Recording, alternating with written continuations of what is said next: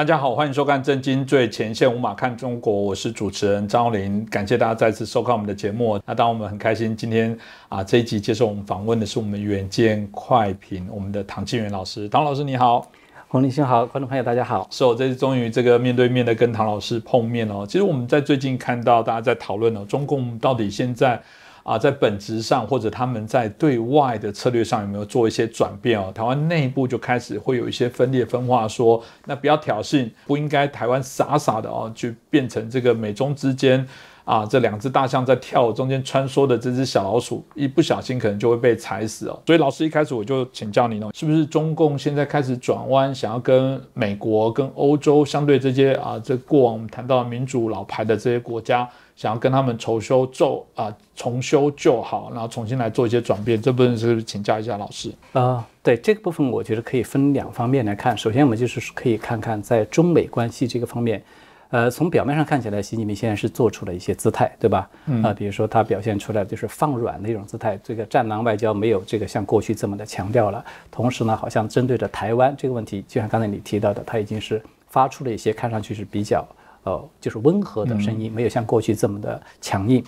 但是在我看来，就是首先这部分我们要弄清楚一个概念，就是习近平对台湾的这种打算，比如说他想要把台湾吞并，这个打算并不是他一个人的头脑一热的一个决策。嗯，严格意义上讲，这个决策其实是中共从毛泽东时代起，从中共夺得大陆的政权开始起，他们就制定下来的一个基本的战略，是一个基本的目标。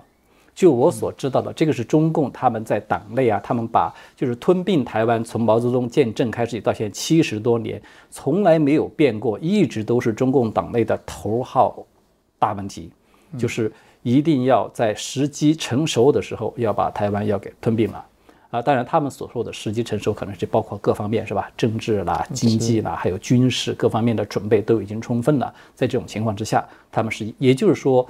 中共对台湾的这种吞并的意图，它其实是固定的，它是中共高层的一种集体意志。它其实严格说不是说习近平一个人他做拍了这么一个板儿。所以习近平他为什么现在表现得特别突出，只是因为习近平走到他上任这个阶段的时候，他一度认为我们的条件已经成熟了。嗯，是吧？他认为那个时候中共不是经济还是全世界第二嘛，是吧？他认为我们现在经济已经啊很强了，而且我们的军事力量也比起台湾来说是远远的拉开了距离，是吧？我们在在过去在毛泽东时代，甚至在邓小平时代，那个时候中共的军事力量和台湾的这个差距都没有这么的大，但是现在的确这个差距大家都看到，这个是一个客观的事实。所以呢，这个是一个重要的因素。也就是说，习近平他为什么在现在突然一下他放软了一些这个身段呢？我觉得他这是一种策略性的。我们也可以说，在我看来，他其实就是一种战略的欺诈。是因为这次由于这个疫情的冲击，他自己清零封城三年时间，导致他自己的经济实力受到了非常大的一种就挫折。嗯，再加上清零政策的失败。是吧？现在他被迫放弃了清零，不得不重新转向就是开放。以后呢，这个导致他在党内的政治威信的确也受到了一个一个就是挫折。所以在这种情况之下，他不得不暂时先放软一点身段。但是呢，就是他对台湾所想要这种目标，他这个终极的目标其实是不会变的。其实我们可以观察一下，你看就在一月的中旬。呃，我看到就是《人民日报》，它那个不是叫做任理轩嘛，就是相当于是《人民日报》的这个代表，《人民日报》的这个党媒的中中央的声音，发了一个评论，那个标题就是我们要善于斗争，要敢于斗争。其实也就是说，中共它要斗争，它要战狼的这个内核，它其实本质它不会变的，这个方向它并没有变，但是呢，它现在只是在战术上。在一些策略上，他做了一点调整啊。我们现在暂时，我们现在处境有点不利，是吧？内外都不太有利，所以我们暂时做一点点调整。我觉得，在我看来，它是这样一个性质。第二一个方面就是说，对于这个中俄关系，嗯，中俄关系我们看到的确是它也出现了一个比较明显的变化。标志呢，就是这个新任外交部长秦刚是吧？上来以后，他把过去那个叫做过去是三无是吧？啊，上不封顶啦，没有限制啦等等，现在变成了一个三不，就是不结盟什么这个不针对第三方等等，就是在这样表公开的表态上，它明显是降温了，这个是一个客观事实。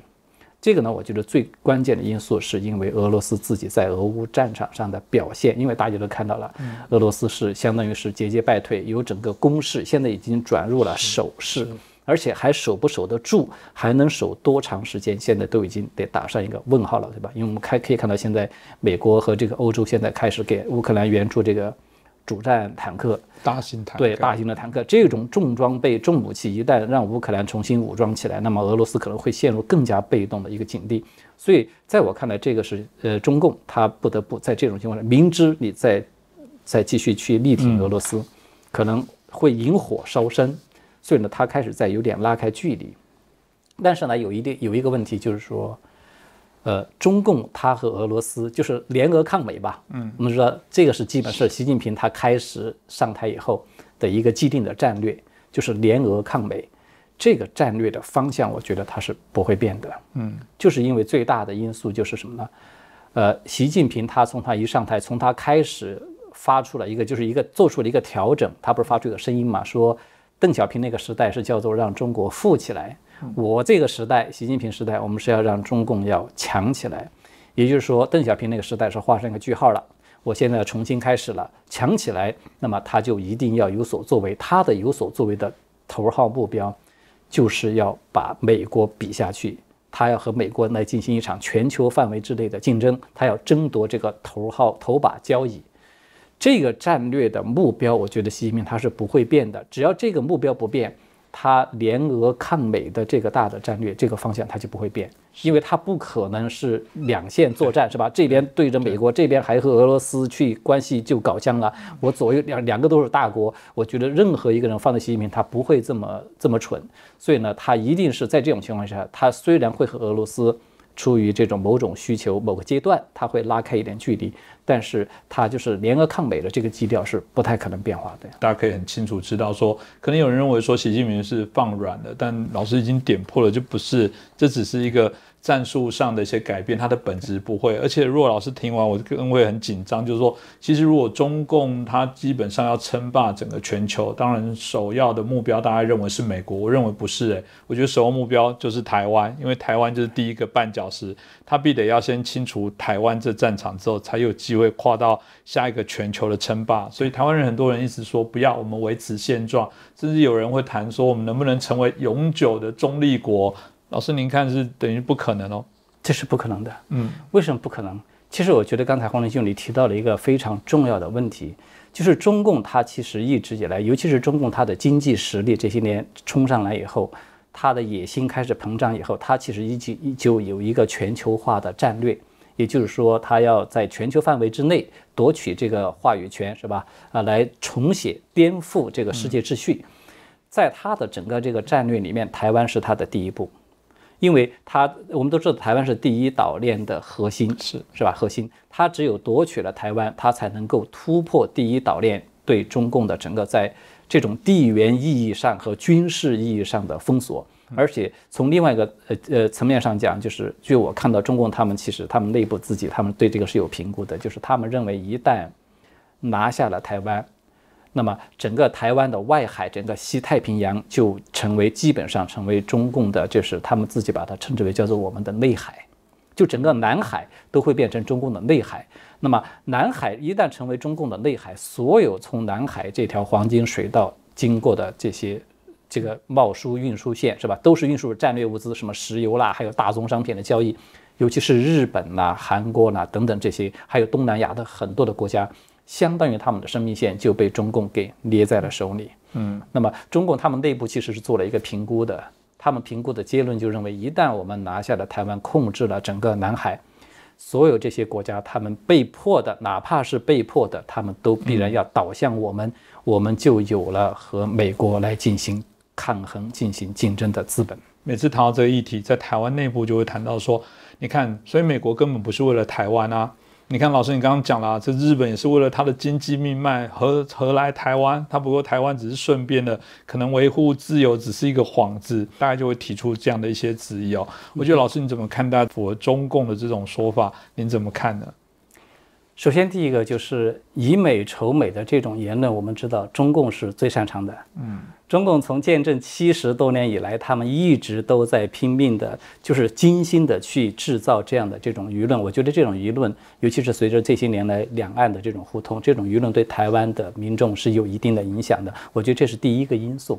那么第二个因素呢，就是说这种以美仇美仇美的这种言论呢，它有一个基点，就是说认为说我们台湾就是在两大国之间是一种博弈之间，我们最好是保持一种。呃，独立是吧？中立，我们不不要成为任何一方所利用的棋子。我觉得这种论点它其实有一个误区，什么误区呢？就是中美两大国他们之间冲突是吧？对抗它的核心是什么？我们其实只要冷静一下，你就观察会发现，中美两大国之间发生这种冲突，它并不是那种传统意义上的说老大和老二之间是吧？就是这个谁来当老大？其实它严格说，它不是这种传统意义上的。冲突，中美之间冲突的核心问题是因为中美的制度、意识形态，它是一个尖锐对立的。我们举个很简单的例子，你就明白了，就是中共反美，它不是现在才反美，它不是说我当了老二了，然后我有了野心，我想要取代老大了，然后我才开始反美，他不是这样的。中共从毛泽东时代起，那个时候中共很穷啊，很弱啊，在全世界根本都排不上号的，跟美国的这种就是这个综合国力的对比差距是非常大的。他在那个时候，他都可以这么强烈的、激烈的反美，我就说这个意思就是什么呢？就是中共的反美，它是基于它的意识形态和它的社会制度，他这种集权体制和自由民主的这种体制，这个是从根本上就是尖锐冲突的。嗯，所以从这个角度上面讲，台湾是一种什么样的制度？台湾现在是一个非常成熟的民主自由的政体。所以，台湾毫无疑问，你的朋友是谁？从这个你的整个国家的制度和国家意识形态上面来讲，美国毫无疑问就是你天然的盟友，是你天然的盟友。当然，我们不否认，就说美国在处理台海问题的时候，他也带有他自己的战略利益的考量，对吧？比如说，他认为我我们不能让中共的势力渗透到第一岛链之来之外来，对吧？这个毫无疑问是美国，他认为我要维持我在整个印太地区，它叫做基于规则的国际秩序。对美国来说，他认为这是非常重要的，是这是符合美国利益的。但是你从另外角度上面看，它不恰恰也是符合台湾的利益的嘛？对吧？就说美国和台湾二者之间的在这个地缘战略的意义上的这个利益，它其实是一致的。既然是一致的，你为什么不可以成为朋友呢？我们完全是可以交朋友的。当然，这种朋友并不一定说是我要就甘心。听从你，成为你的小弟，成为甚至成为你可以随意利用的工具，并不是这样的概念。台湾我们就知道，就是中华民国一直以来都是一个主权独立的这个国家。嗯，台湾完全可以就是我以主权独立的这样的一种方式和美国成为这种就是关系非常密切的一种朋友，大家可以也就是守望相助，对吧？这样的一种盟友。那么从这个角度上讲，就说我说刚我为什么说刚才这种就是说这个以美仇美，他们这个基点有问题。他们就是故意这种论调，它就是相当于忽略掉了台湾在体制和意识形态、政治制度与中共这种体制的尖锐对立的这种这个矛盾，他等于把这一部分给你给你忽略掉了，不谈。但是我们谁都知道，以中共这种体制，大家可能都看到了，嗯，他现在刚刚才稍微有一点钱。他对台湾的声调就不一样了，是吧？在过去他没有这么强大的时候，他可不是这么说话的。他那个时候说啊，我们还是要这个两岸一家亲，我们要这个什么保持这个现状不变。呃，台湾问题，甚至毛泽东当时怎么说？台湾问题放个一百年都可以，我们一百年以后再来谈都可以，再来慢慢来解决。现在你看习近平他还是这么说吗？他没有这么说了。他的他甚至有意无意透露出来信息，他可能要在他的任期之内，未来的十年之内，他可能就要想把台湾给解决掉。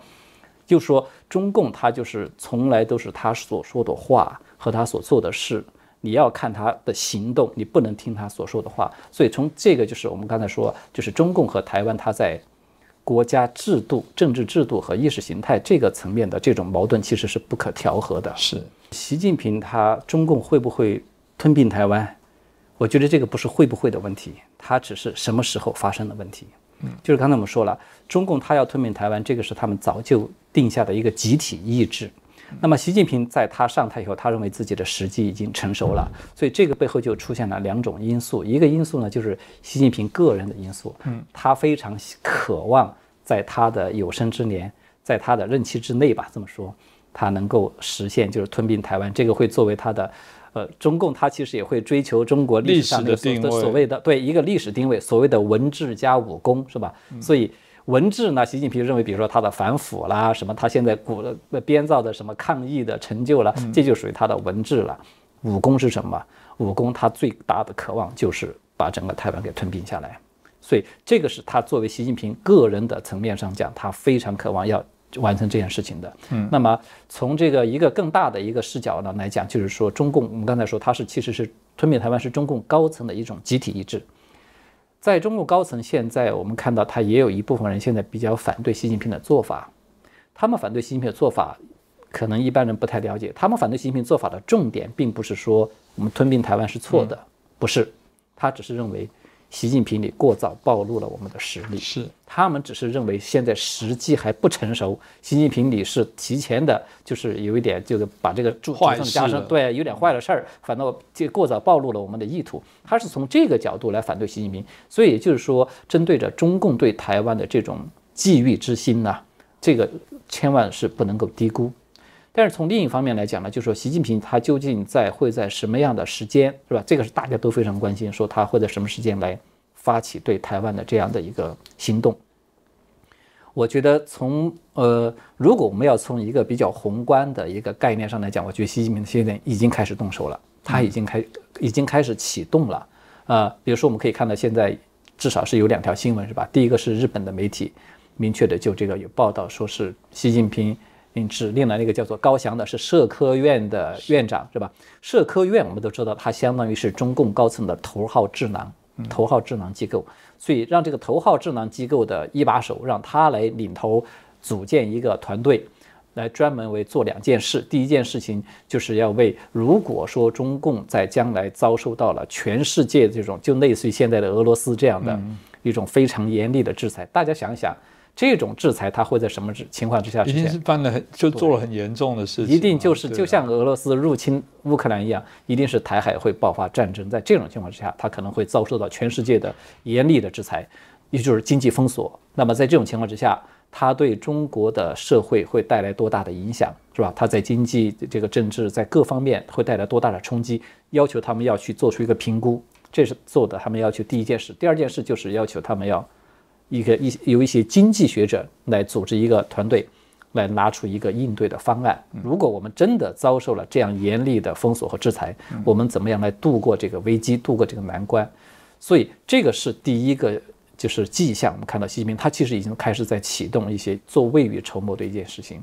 第二个事情就是习近平给他交代了一项新任务，让王沪宁来，就是他要重新打造一套新的理论，取代邓小平时期的那个一国两制。因为邓小平时期那个一国两制针对是冲着台湾来的，嗯，香港他都只是作为一个叫做示范工程示范一下，但是没想到这个示范的过程被习近平自己给搞掉，就是打破坏了，对，推倒了。那么习近平觉得你再用香港那一套一国两制的说法，想要再来欺骗台湾人已经不灵了。现在台湾一都不相信了，哪怕是连国民党都不相信了，是吧？国民党的高层都公开出来表态说我们不接受这个什么所谓的一国两制了。OK，现在习近平给王沪宁。指派了一个新人物，你得重新拿出一套新的理论出来，可以适合我们去对台湾进行统战，去进行所谓的和平统一的这么一套理论。当然，在我看来，这套所谓的理论的它的本质就是要求他去编织一个巨大的谎言，嗯，然后用这种谎言来再次的对台湾的民众进行一种洗脑和一种分化。他其实是想要达到这种目的。也就是说，在我看来，就是习近平他，你会看到他跟刚才我们所说的高翔的那个案子，他刚好就形成了两方面。高翔这个团队他们干的是是什么？是为了应付武，他动武的时候，我们要怎么办？那么这个王沪宁他要做的事情是干什么？是我们对台湾就是用和平的方式，所谓的和平的方式，我们要怎么来欺骗？要怎么来干？就是你会看到他这两个方案现在是在开始同步启动、同步进行了。所以从这个角度上面来讲，就说习近平，我认为他的对台湾的这种觊觎之心，时间不会拖得太长。在我看来的话，我个人的这个猜测吧，这么说，我觉得习近平他的考量可能可能性最大的是在他未来的这两个任期，就是未来十年之内，他可能想要解决这个问题。面对这个中共这样的一些统战的手段，我们还是有人。嗯，这个不断的还是上钩？你有什么看法呢？就是说我我是这么来理解，我觉得洪林兄弟刚才其实也是提到了一个非常关键的一个一个一个一个因素，就是习近平他其实现在你要说习近平现在他是不是已经有了一个明确的时间点，我在哪一哪一年就开始这个发动这个战争？我觉得还不一定。但是习近平他现在已经在开始全力以赴的做准备，对吧？然后我觉得习近平他他的想法是什么？他现在一定是在这么想的，就是我要观察什么时候条件成熟。这种条件成熟，它可能包括国内的自己经济的情况。现在我们都知道，大陆这个国内自己经济的情况非常的糟糕，是吧？他觉得我至少要把国内自己先这个弄得差不多了，呃，这个恢复的差不多了，然后才来考虑这个对外的问题。那么国际的环境也是一样，国际的环境他可能也在看，比如说他会观察美国下一任是谁来当总统。美国对台湾的政策会不会发生改变，是吧？然后呢，他可能也会看明年就是台湾的总统大选，那么明年台湾的总统大选是谁会上台，是吧？是哪一个政党来执政？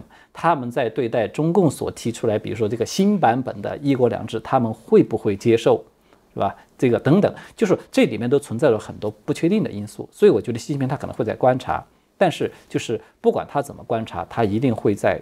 就是政治、经济、军事、呃外交各方面，他一定会全力以赴的去继续的去推动，促成他一旦要对台湾发起入侵、开要要开战的时候，他怎么样来应对？他一定会往这个方向去努力。所以从这个角度上面来讲，我觉得就说台湾你怎么样来能能够避免，那么台湾自己你如何来应对习近平的这种这种就是现在我们把它叫做超限战是吧？或者叫做习近平的这种逼迫。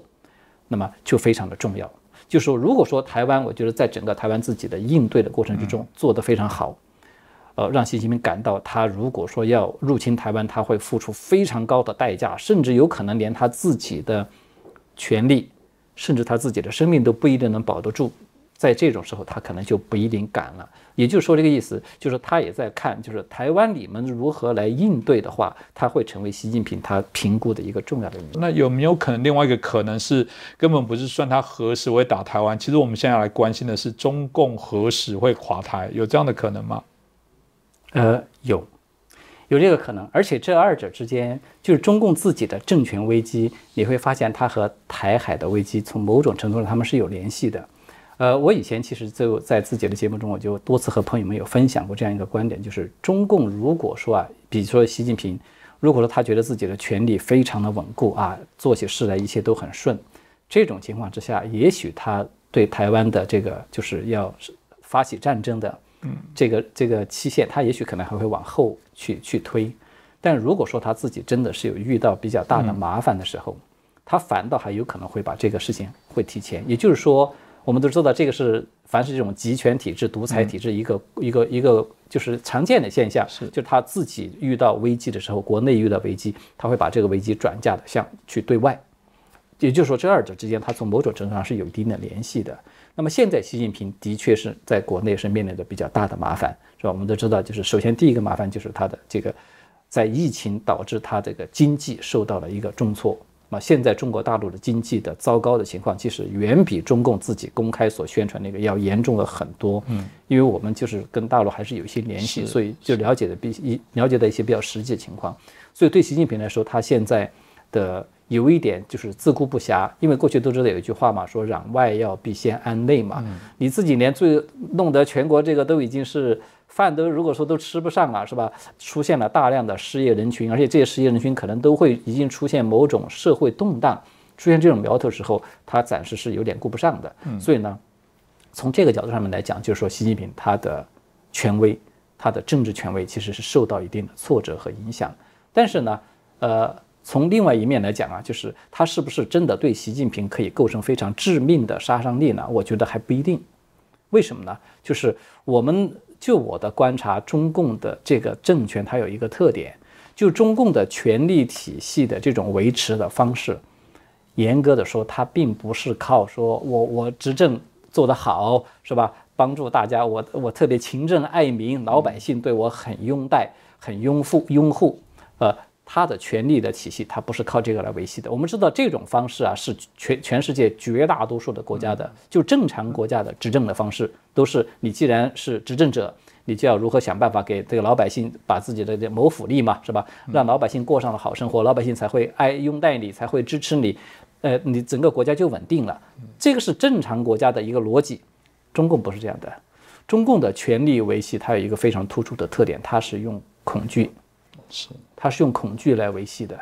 所以这就是为什么很多人他就没想通，说中共在当年那个三年大饥荒期间啊，饿死了几千万人，嗯，这么大的一个人间惨剧，居然共产党都没有倒台，他的权力依然，包括你看邓小平在那个六四是吧，呃，派着军队对着老百姓这开枪屠杀了这个成千上万的人，他也一样做得很稳，还没有倒台。很多人都觉得这有点不可思议，为什么中共就这么特殊呢？要在其他国家这样的政府早就下台了。是。但是其实就是因为这个原因，中共的权力的维系的基础，它的从本质上来说，它是用恐惧来维持的。所以老百姓就是不爱戴他了，老百姓是吧？这个牢骚大了，民怨大了，对中国来说，他觉得这个不是什么太了不起的事情。他只要觉得我只要用暴力，充分的暴力，我只要握有这个呃，就是。刀和枪是吧？枪杆子、刀把子，再加上用这个笔杆子对他们进行洗脑，我就可以一直摆把他们摆平，我就可以我的政权就可以一直维持下去。所以这个逻辑，这个背后体现出来就是我们不能够就是高估了，就是比如说现在习近平所面临的经济危机，是不是对他的权力会造成很大的这样一个杀伤力？我觉得这种杀伤力是有的，但是它是有限的。但是从另外一面呢，我就觉得就是对中共的政权来说，它真正的威胁是什么？我觉得它真正的威胁其实恰恰就是这个瘟疫，这次这个疫情，这个有可能反倒是导致中共它可能最终它的政权体系会被瓦解的一个，至少我认为是一个值得我们重视的一个变数。为什么呢？我们可能大家看到就是这一波中共它不是放开嘛？你放开这个疫情达到什么速度呢？官方他们自己都承认，中共的专家说一个月之内就十亿人感染，是吧？全国百分之八十的人口感染，这种规模是全世界史无前例的，从来没有任何一个国家会出现这种速度、这种规模的感染。而且这种感染，我们可以看到，它现在已经出现了一个造成一个情况呢，就是。呃，莫它已经出现了大量的人口的死亡，是吧？虽然中共拼命在掩埋、掩盖、掩盖这件事情，但是就这个具体的数据究竟有多少，我们现在可以不用去这个去追究它。但是至少它，我们可以知道它是非常大规模的，呃，成千上万的这样的一个人的死亡。这种死亡到目前为止，很多人会觉得，哎，暂时好像没有影响到我的生活，对吧？尤其是在大城市一些比较，呃，就是生活条件或者是医疗资源相对比较充足的这样一些人群。对中共体制内更不用说，他们都是有特权的，是他们就会觉得好像没有啥影响啊。虽然死了是死了不少人，但是我们的生活看上去的正常的还在运转。但是你想一下，如果说这个疫情，因为它现在不是还在发展嘛，继续的发展之中，如果这样的死亡潮，它下一步开始冲击到这些中产阶层，开始冲击到精英的阶层，开始冲击到甚至整个中共体制内的它的统治系统。从呃冲击到各个部门、各个领域的这些官员，一旦一旦这个死亡潮来到这个这个位置的时候，这个对中共来说，我觉得他可能就会面临着他真正的非常大的考验了。因为中共我们都知道它是集权体制，一旦某一个地方、某一个领域、某一个层面，它那个零件儿彻底失失去了功能，一旦玩不转的时候，它就会全盘乱套。因为它就是相辅相成的，民主国家看上去好像很混乱，隔不几年就换一个政府，呃，但是其实它反倒相对来说是是比较稳定的。嗯，集权国家它几十年甚至上百年，这个都是一个政府不换，但是一旦它就是出现了瘫痪，政府功能的瘫痪，它可能就会在很短的时间之内瞬间就解体。苏联也好，当初这个东欧的集权也好，它都是这种。模式，我觉得这是他这种体质先天的特点所造成的。对，那当然最后也请教一下老师啊，因为台湾的朋友有很多也是您的粉丝哦。当然您啊过去长期也针对啊这个我们谈到的有关中国议题啊，有许多的一些啊评论哦。所以有什么可以跟大家分享给台湾朋友的一些建言呢？我想最后呢，就是跟大家分享一点我的这个观点，就是刚才洪林兄其实你有提到了一个我一直都想说的，就是有不少的台湾朋友可能有这种想法，认为说。我们现在呢，就不要去刺激中共嘛，是吧？我们买武器也好，或者说我们自己研发自己的武器，或者是延长这个服兵役，也就是开始备战，是吧？啊，那么这种姿态会不会就是会刺激到中共呢？那么反倒导致我们本来可以和中共和平相处的，呃，反倒导致中共刺激到他了，他可能反倒还提前会来打我们，会引发战争。我觉得这种说法，针对这种说法呢，呃，我就是想分享我的一个观点，就是中共这种这个这种，以我对中共这种体制的了解和这种认知，他们有一个非常突出的特点，就是中共的字典里面，他从来没有说平等和尊重这样的字眼是没有的。中共这种组织，它只有两两两两种字眼，第一个就是等级森严的这种特权等级制度，另外一个就是控制，无所不在的控制。所以，对中共这样的一个政权来说，你说我，我想跟你做一个好朋友，是吧？我们就大家和平共处，我们就这么长长久久的，大家就是两岸一家亲，这么这种日子过下去是不可能的。我为什么不可能？我们就举个很简单的例子，就说像美国，美国这些年呢，我们知道中国的经济可以这些年能够有这么大的发展，全是靠主要的这么说吧。靠的美国的帮助，对吧？是没有美国把中共拉入到 WTO，加入这个世界贸易组织里面去，没有美国给中共这么多的资金和技术，这是中共他根本就不可能有现在的实力。但是你看中共他是怎么对待美国的，就是典型的恩将仇报，背后插刀。所以这个就回到我们刚才所说的那个议题，就是说，如果说台湾说我们不扩充军备。我们也不这个也不进行备战的这种举动，我们不要去刺激中共，是不是你就能够得到和平呢？我的答案是否定的，这是不可能的。你越是这种，就是中共，它不是一个你对它表示表示出这种和平，呃，这种友爱的姿态，它就可以放过你的。它从来不是这样一个组织。嗯，因为中共它一旦觉得台湾是都知道是一个宝岛，就像一颗珍珠一样，一块宝石一样。中共它作为一个，它的本质就是一个匪帮、黑帮、强盗，这个是我们一直以来大家对中共本质的一个认识。一个黑帮强盗，他觉得你这个宝石是吧，非常珍贵，我想要。他一旦就要抢你的时候，就叫做匹夫无罪，怀璧其罪。过去中国古人都有这么一句话，不需要理由的。你越是要表现的说我对你是无害的，他可能对你的这种觊觎之心反倒会越强。嗯，我觉得这个这个才是中共的逻辑，这点我希望就是呃台湾的朋友们呢都能够对此有比较清醒的认识。是这个，因为台湾还是有政党一直喊说你们要对话，你们要建构对话管道，你们不对话只会让这些事情更严重。沟通当然很重要，但是对中共可以沟通吗？我觉得这是一个很大的一个问号。这也是我觉得。啊，老师今天啊的访问里面，我想也提到很多的一些重要的观点啊，希望给我们正经最前线的朋友可以了解一下。那当然今天很开心哦，亲自访问到我们唐静元老师哦。那我们也希望，如果也喜欢啊这个远见快评的朋友，也可以订阅老师的频道。我们还是一样哦，希望这些。啊，同样，我们认为大家啊理念相同的这些频道都可以得到更多人的一些支持。其实我们看到这样的频道受到人家喜欢，其实也代表一种成就。那我想，我想我们大家都会再继续努力哦。那今天再次感谢我们唐金元老师哦，这个啊啊波隆特别波隆接受我们团队的访问，再次感谢老师。如果喜欢我们的节目，也欢迎帮我们转传、按赞、订阅、分享，也欢迎大家留言。谢谢，谢谢大家，谢谢，谢谢。各位震惊最前线的好朋友们，我是主持人张红林，欢迎订阅我们的频道，也记得打开小铃铛，掌握最新节目通知，让精彩评论不错过。更欢迎留言转传影片。大家好，欢迎收看《震惊最前线》，无马看中国，我是主持人张红林，再次感谢收看我们的节目。接着就介绍我们今天的两位来宾，首先是我们江峰时刻的江峰老师，朋友们好，大家好，红林兄好，是。接着我们介绍的是我们陈小龙博士，观众朋友们好。像江峰老师也是让我非常敬仰敬佩的，应该就是我们讲的这个才高学广哦，对许多的议题都非常的到位。其实我们一开始的时候在聊，我觉得江峰老师另外一个是很幽默，你只有看他主持都会笑嘻嘻的在谈。所以接着是不是就请我们陈博士也来帮我们啊，有关在整个台海的问题，来跟我们的江峰老师来做一下对谈。好的。台湾去年的这个九九合一选举结束以后，看起来好像中共并没有打算放松对台湾的军事威胁，而且现在呢，这个已经是 飞行距离到离台湾只剩二十四海里了，也就是在那个二十四海里的距离上，离台湾的陆地直到飞行的话只有三分钟左右了。那么也就是说，如果攻击真的进入台湾上空的话，国军的战斗机要想及时起飞拦截，有点拦不住。那么这种情况下，如果台湾拦不住，将来对台湾所面临的这个安全、国家安全究竟是个什么样的后果？我想江福先生，您能不能给我们台湾观众朋友们谈谈您对这方面的一个观察和分析？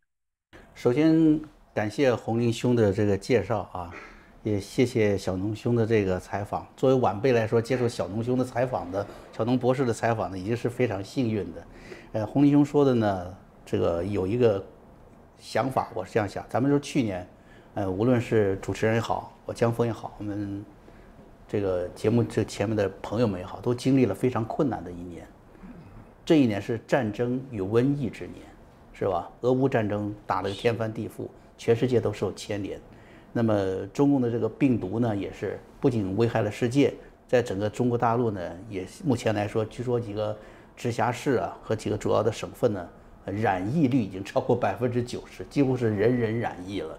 是吧？所以这是个非常艰苦的一个时段，但是我们继续保持这种达观。西方人说了有句谚语叫什么？尽管明天是世界末日，今天也要种下苹果树。嗯，所以我们必须含着这种保持这种心态去看待台湾问题，看待我们未来的这个世界。那么，小农博士提出来的这个中线问题，哈，对于我来说呢，我觉得这是一个是一个伪命题。在军事上来说，我为什么那么说呢？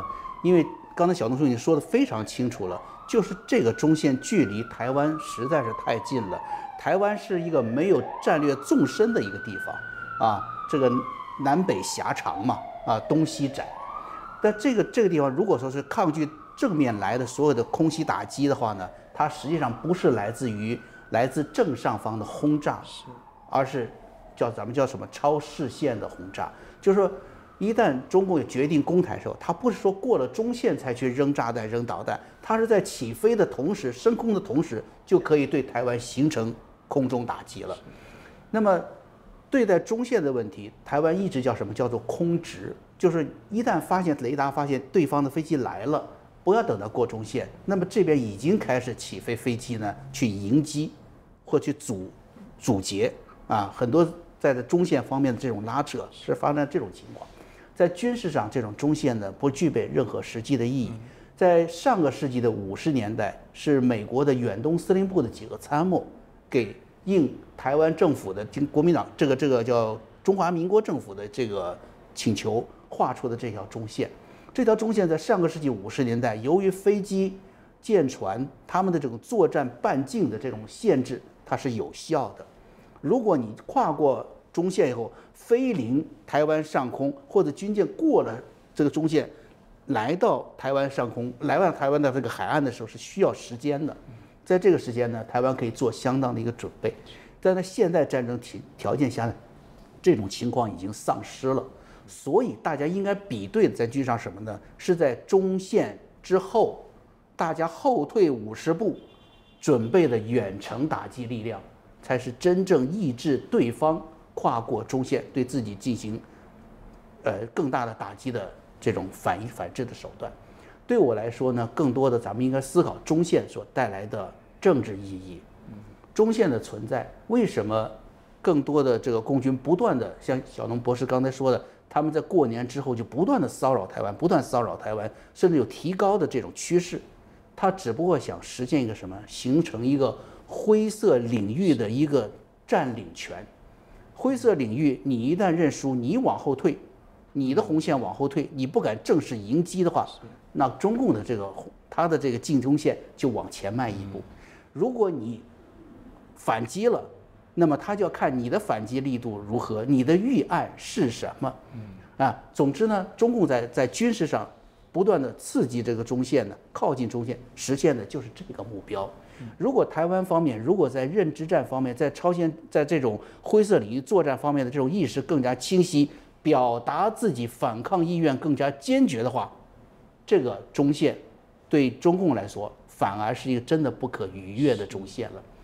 应该怎么样的一个反制呢？我知道现在这个话题哈，就是小龙博士提出来的这个话题，实际上是由这个台湾空军副司令张延廷将军提出来的一个话题。大家恐怕觉得是他提出来一个军事问题，其实大家，我想哈，是我个人的理解，我认为你们没有抓住张延廷将军的一个说话的一个本质。他说话真正的本质是让大家注意后面的那句话，就是台湾目前的战略是不打第一枪。这个是什么？将台湾的整个的战略陷于了被动。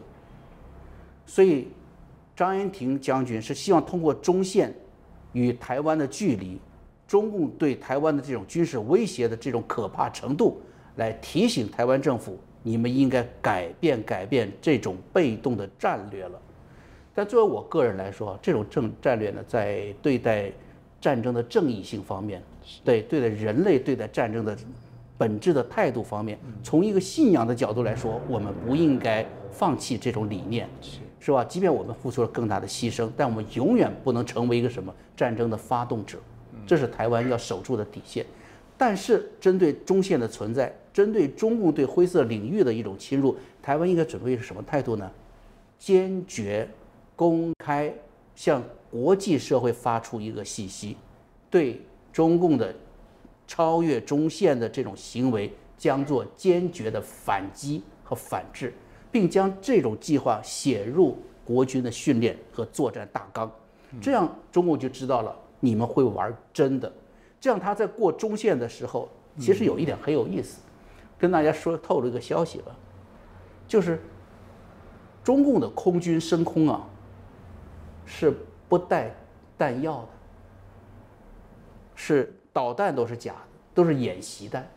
这个跟当年呢，李登辉总统竞选的时候第三次台海导弹危机，这这个情况是基本相似。当时大家都知道，说李登辉总统自己说的嘛，大陆那边打过来是空包弹嘛。嗯，对，在中共的很多的空军的这种，他不是说怎么样去威慑对手，而是首先考虑的这些飞行员。中共的飞行员飞到天上去后，带的这些导弹，到底是打敌人还是打自己？他对自己的士兵和自己的指战员是不信任的。中共的这个军队，它不是国家的军队，它是党卫军，现在已经退化成习家军了。所以，他真正的他要防范的是这支军队对自己的。威慑程度，而不是保家卫国的能力，所以这个空军呢，很多是不不挂弹的，所以国军兄弟只管开炮啊，这也是半开玩笑了啊！我只想说明的一点就是什么呢？台湾不能退让，在中线上不能退让，这才是张延廷将军真正想表达的含义。嗯，我想啊，这个我们谈到军事问题的时候，有的时候还可以换个角度，从经济层面去看，那就是。任何军事行动都是大量耗费这个军费开支的。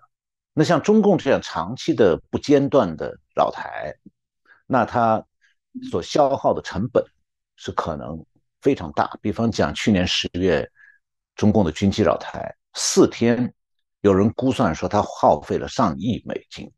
那么现在中国的经济状况是不太好，不断的滑坡。那么对中共来讲，他有没有可能说，哎，算算经济账，摸摸荷包，说，哎呀，这军费省下来就别去扰台了？呃，所以这个问题归结到最后就是一个一点：荷包里没钱，中共是不是就会不扰台、不攻台了？这个小农博士这个问题挺尖锐的，挺尖锐的，就是说他到底没钱了，他是不是就停止攻台了？呃，实际上从我的这个想法来看呢，他之所以攻台，是正因为他没钱了。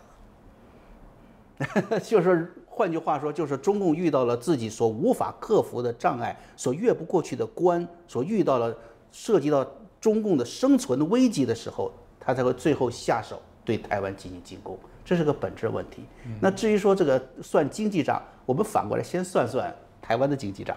啊，台湾目前来说呢，这个个人收入和个人拥有资产的这个能力和这个数字啊，个人拥有可控收入已经在亚洲排名第一，超过新加坡了。嗯。可以说是亚洲首富了，是吧？实际上现在是什么呢？一个一个大地主，那是面对着对 对面中共对面的一群土包子的一次挑战吧，有点这个意思。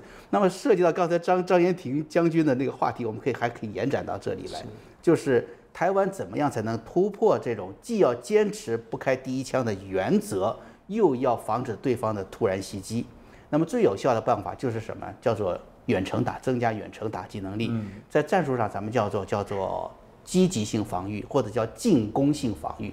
这一点在其实，在二零一七、二零一八年的时候，台湾已经渐渐的转型转向的这种防御了。这当然要跟什么？要跟整个国际形势的变化，中共更强、更多的挑战了台湾，跟这种形势变化是有关系的。所以呢，台湾呃，整个国际社会也好，美国也好，慢慢的改变了这种态度。美国的这个对台关系法的一个原则就是维系台海两岸平衡，是吧？如果这个平衡被打破，比如说中共更强烈的。显示他们的一种强势的话呢，那么，呃，美国呢会给台湾军售方面增加它的攻击性武器的这个含量。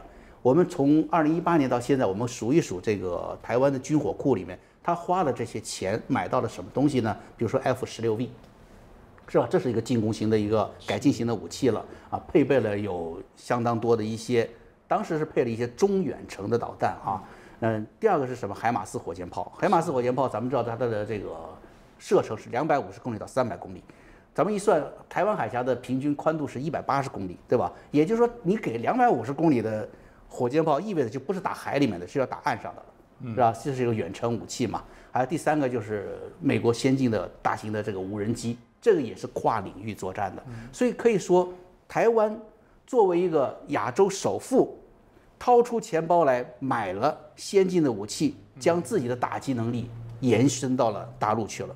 当然，最近的时候还有一个就是关于 F 十六六六一挂了一个叫 AMG 幺三五，AMG 幺三五呢就是一个超远程导弹了，空对地导弹了。如果用了这个导弹的话呢，嗯，台湾的这个战力延伸可以达到，比如说四川、湖北、北京、上海，所以它的就更厉害了啊，那就是直接就不说是打你的军事集结地点，而是打你的指挥中心，甚至参与某些咱们说西方现在比较流行叫做斩首行动了。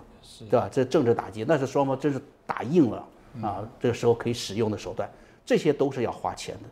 但是台湾政府呢，花着钱，大家发现了，每花一笔，能够真正实用的保卫台湾的这些费用呢，都会受到很多来自别的政治力量的抨击和不同的民间的意见，是不是？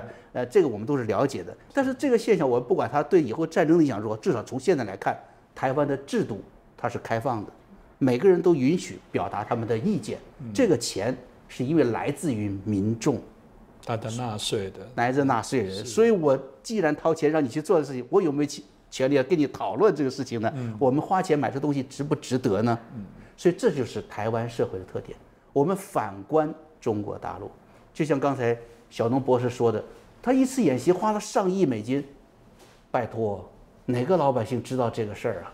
每天早上不就出去买个煎饼果子吗？送孩子上学去吗？是不是？然后回来担心孩子会不会被人拐走了，赶快爷爷爷爷奶奶去把他接回来去。他们担心的是社会生活中发现的这种窘迫，对于国家大事、国家的这个，他们没有任何的习惯，也没有任何参与的能力和机会。嗯，所以他该花多少就花多少，这是这种集权制度的一个特点。所以呢，我们也没办法说集权制度独裁者，你少花点钱吧。我们也没这能力去支配他他的行为。但是他们所有的行动都是将这个国家、这个民族最后搞得弹尽粮绝，是吧？所以呢，反观台湾，是以充足的经济实力做着自己应该做的事情，接受着应该接受的批评；而反观大陆呢，花着所有的这个财富，用尽。弹尽粮绝的钱，要把这个民族逼到最穷迫的一个境地上去的时候，他们还是能够去组织这场穷兵黩武的战争的。这就是两国之间、两岸之间这个最大的一个区别。但是我觉得这种情况呢，我是自己这么觉得。不管台湾受到多少的抨击，不管大陆有多少自由去支配他们的财富，两个国家的战斗，未来的战争却是。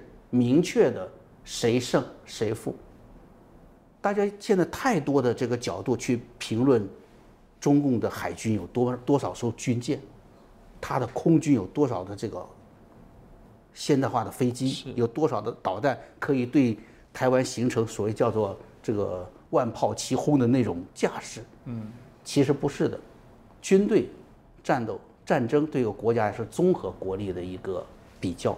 刚才小农博士已经很敏锐地提到了你的国力、你的经济能不能承受。我还想说另外一点，我给大家举一个例子。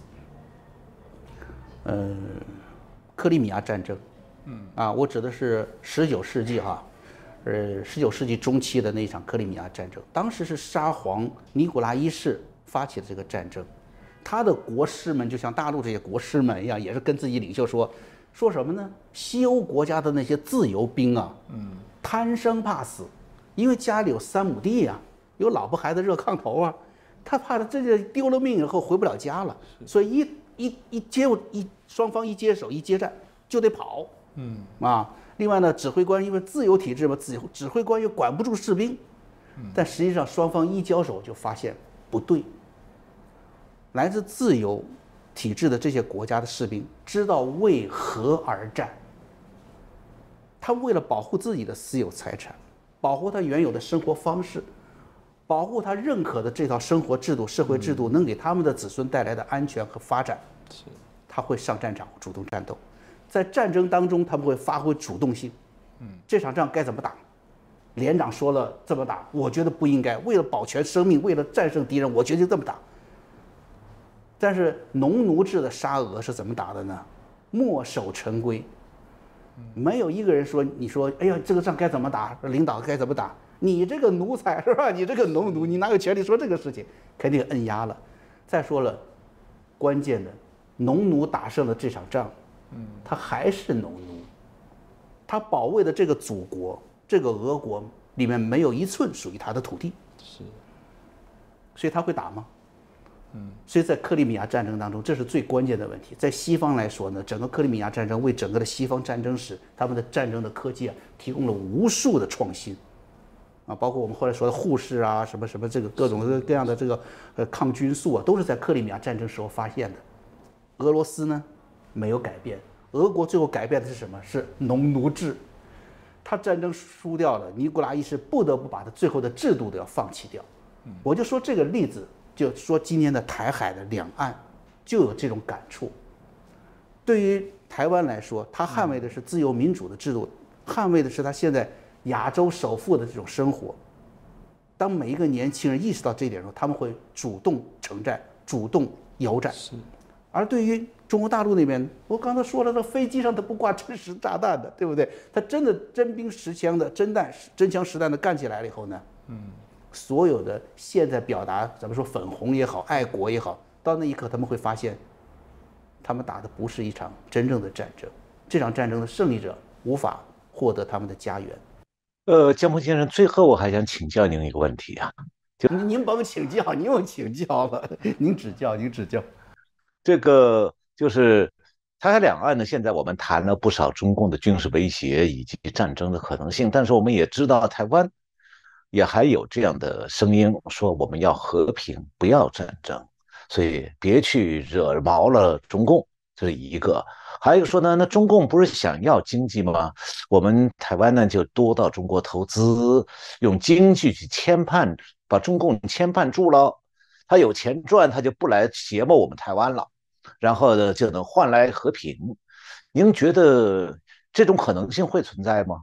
我不知道很多台湾朋友有没有一个印象，在当天实现那个叫大三通、小三通的那个时候啊，有一个非常著名的一个案件，叫做千岛湖案件。是，我相信很多的台湾稍微上点年纪都记得吧？惨案，多么惨，对，是吧？当时就是这么一些台湾人，应该来说，他们对大陆充满了一种信任，怀乡的依旧。对不对？很多回去有的是拜祖啊，有的是探亲啊，有的过去就是想旅行的，结果却遭遇了一场惨案。几个劫匪把他们的钱拿走以后，把船沉了，把火一把火给烧了，把船沉掉。所有的台湾人在最后的底舱里面，是活活烧死，活活淹死。这是大陆的一个整体的一个一个一个怎么说可以一个侧面吧？一个缩影，一个缩影，跟一叶知秋的。嗯，当时的办这个案子的，啊，浙江省的一个宣传口的那个副省长和宣传部长，姓刘，名字大家回去查一下啊，姓刘。如果大家再去熟悉中共的历史的话呢，就会发现他是一位典型的红二代。他的父亲是谁呢？他的父亲是当时中共最著名有名的一个烈士，叫做方志敏烈士下面的一个参谋长。这支军队当时从红军的苏维埃这个基地出发，是准备什么？号称要北上抗日的，就是往浙江方向前进。是中间呢就杀害了美国的传教士夫妻，啊，非常残酷手段。这个刘部长、刘副省长啊，他就是这个参谋长的后代，就是当时的凶手之一。那么他对于台湾人采用的什么态度呢？后来台湾人印象很深，对吧？把他们笼络关在一个小的宾馆里，谁也不准打电话，谁也不准联系，非常残暴。如果台湾忘记了这一刻，就等于忘记了当年五次围剿在苏维埃发生的事情。国民党政府当时的后来叫蒋先总蒋蒋先总统吧，嗯，他是怎么样带领着自己军队去围剿这支土匪的？当年的土匪跟现在有什么变化吗？有变化。灰布八角帽变成了今天的西装和领带。除此之外，他们的内心、他们的世界观没有一样变化，他们只是变得更加狡猾而已。所以，我觉得台湾的民众，就从你们身边这一件件的事情，你们可以知道，你们面对的是一个什么样的一个对手，或者你们认为的可以去谈谈的贸易伙伴。我觉得不可取啊，因为我们前面也讲了个农夫和蛇的一个典故吧，是吧？我要想再说一下，这个蛇，它只要醒，它就免不了它要去咬农夫的宿命的安排。嗯，而这个农夫呢，永远善良的存在，唤醒了蛇之后，永远是被咬的宿命。所以我希望呢，台湾的朋友们呢，看清楚现在这种形势，不管局势是怎么样的变化，千变万化，你就认准一点，中共。不是那个可靠的打交道的对手。从国民政府，从国民党，从孙先孙中山先生开始，联俄容共开始，是吧？到现在，国民政国民党一直是被动的挨打。尽管他掌握着中国的主要的政权，他是政权，他是权力的执掌者，那边是叛军，是匪军，但他们一直是被动着，被牵引着。这里面的历史一幕一幕的在不断的重演，我希望给当下的这个台湾朋友们呢更多的惊喜。嗯，这蛮重要的部分哦。那延续的沈宏博士刚刚提到的部分，一开始其实我们在谈到这个武赫嘛，事实上中共对台湾的文攻一直都没有停滞过。其实一开始也谈到认知战的问题，我觉得江木老师之前也谈到说，包含台湾现在很爱用的中国许多的一些软体或很多社群的部分，就您所知道怎么去防备这个所谓的中共的这些所谓的文攻呢，或者是一些认知战的一些进行？您过去有一些研究，因为这个在接下来台湾又是一个选。举的关键时刻有没有什么重要的建议？这个这个事这个事情是整个的自由世界的一个软肋，不光是台湾，美国也遇到同样的情况。在美国现在最流行的，孩子们从小学生一直到大学生到年轻人到他们结婚之后都在用的，就是抖音呐，是吧？TikTok，这个字节跳动它整个对美国社会的影响是可怕的，就像一种海洛因，像一种毒品一样，它让人成瘾。它通过它的这种。AI 通过它的大计算方式啊，这个大数据计算方式呢，已经吸引了无数无数的青少年，嗯，沉迷其中。而抖音在美国呢，现在已经在越来越多的州这个立法层面上呢在取缔它，至少是不准州政府政府部门去取采用它。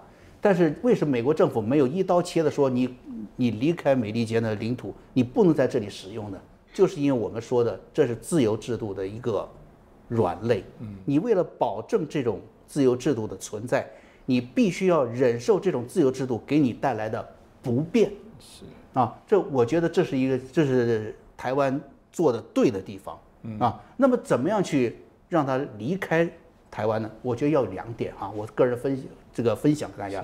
第一，台湾要确定现在对中共的一种什么呢？是一种准战争状态。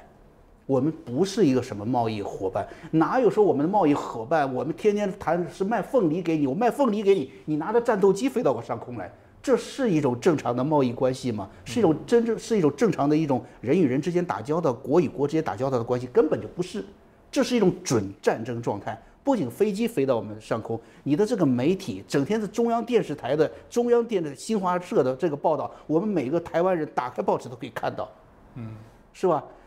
连连大陆最讨厌的一些明星，居然在台湾还可以振振有词的宣讲大陆的大陆的政策，这何其荒唐！你首先要确定这么一种准战争状态，在这种准战战争状态之下呢，国家安全法得以实施，是这样就可以将一些明确的怀有敌意的对方的宣传工具，包括社交媒体平台予以禁止。这是第一招，对不对？这一招是可以使用的。过去咱们知道二战的时候，那当然你不能听这个盟军，你当然不能听德国人的这个喇叭呀，是不是？那德国人自己他给自己造的这个叫大众收音机，啊，这这这都就和 Volkswagen 一样的，它这大众，你大众用得起汽车，大众用得起收音机，很吸引人嘛。但你打开收音机，只有自己德国纳粹的频率，对不对？就是这样子的嘛。那德国人对你这样，为什么西方人不会就克制一下纳粹的这种侵袭呢？同样的道理运用到台湾也是一样。当处于战争状态的时候，是可以正常取缔对方的这种官方的媒体宣传。这与自由制度不不仅不矛盾，而且是捍卫自由制度的关键。那第二点很简单，就是对所有的平台进行什么呢？进行限制，嗯，这是很正常的，对不对？这种限制不是在你的这个言论我去审核的这种限制，而是在大众的接受程度上去限制。啊，某些这个，你比如说战争是不能宣传的，是吧？某些设计你就可以规定嘛。现在一种特殊情况，关于共产党的某种东西是不能宣传，或者像美国这样的增加某些纠错或者是查核机制。是。在你的这个媒体出来以后呢，有另一条第三方出来的一个什么呢？查实，你这话说的对不对？你这是有没有宣传，是吧？大陆的疫情是什么样子的一个情况，真实的情况？然后台湾的疫情是什么样的情况？是不是像大陆所宣传的那样子？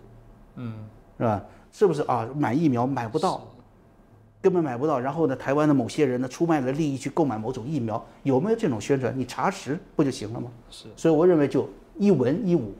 两条手段就可以控制目前在台湾的这种，嗯，不利于台湾的未来的安全的这些媒体的存在。是，这非常的重要。谢谢我们江峰老师很清楚的在谈到中共认知战跟所谓的啊在武力威胁的部分呢。刚刚我们陈博士所提到提问的一些问题，让大家可以更清楚的知道怎么面对中共的文攻跟武吓。那今天再次感谢我们江峰老师，当然也感谢我们陈小龙博士哦，这么精彩的这些啊提问。我们也希望这一集的节目可以给大家呃可以给大家啊许多的一些感受跟体验。那当然我们也希望如果你喜欢我们这一集的节目，同样的帮我们。分享给更多的朋友，再次谢谢姜木老师，谢谢陈博士，谢谢谢谢博士。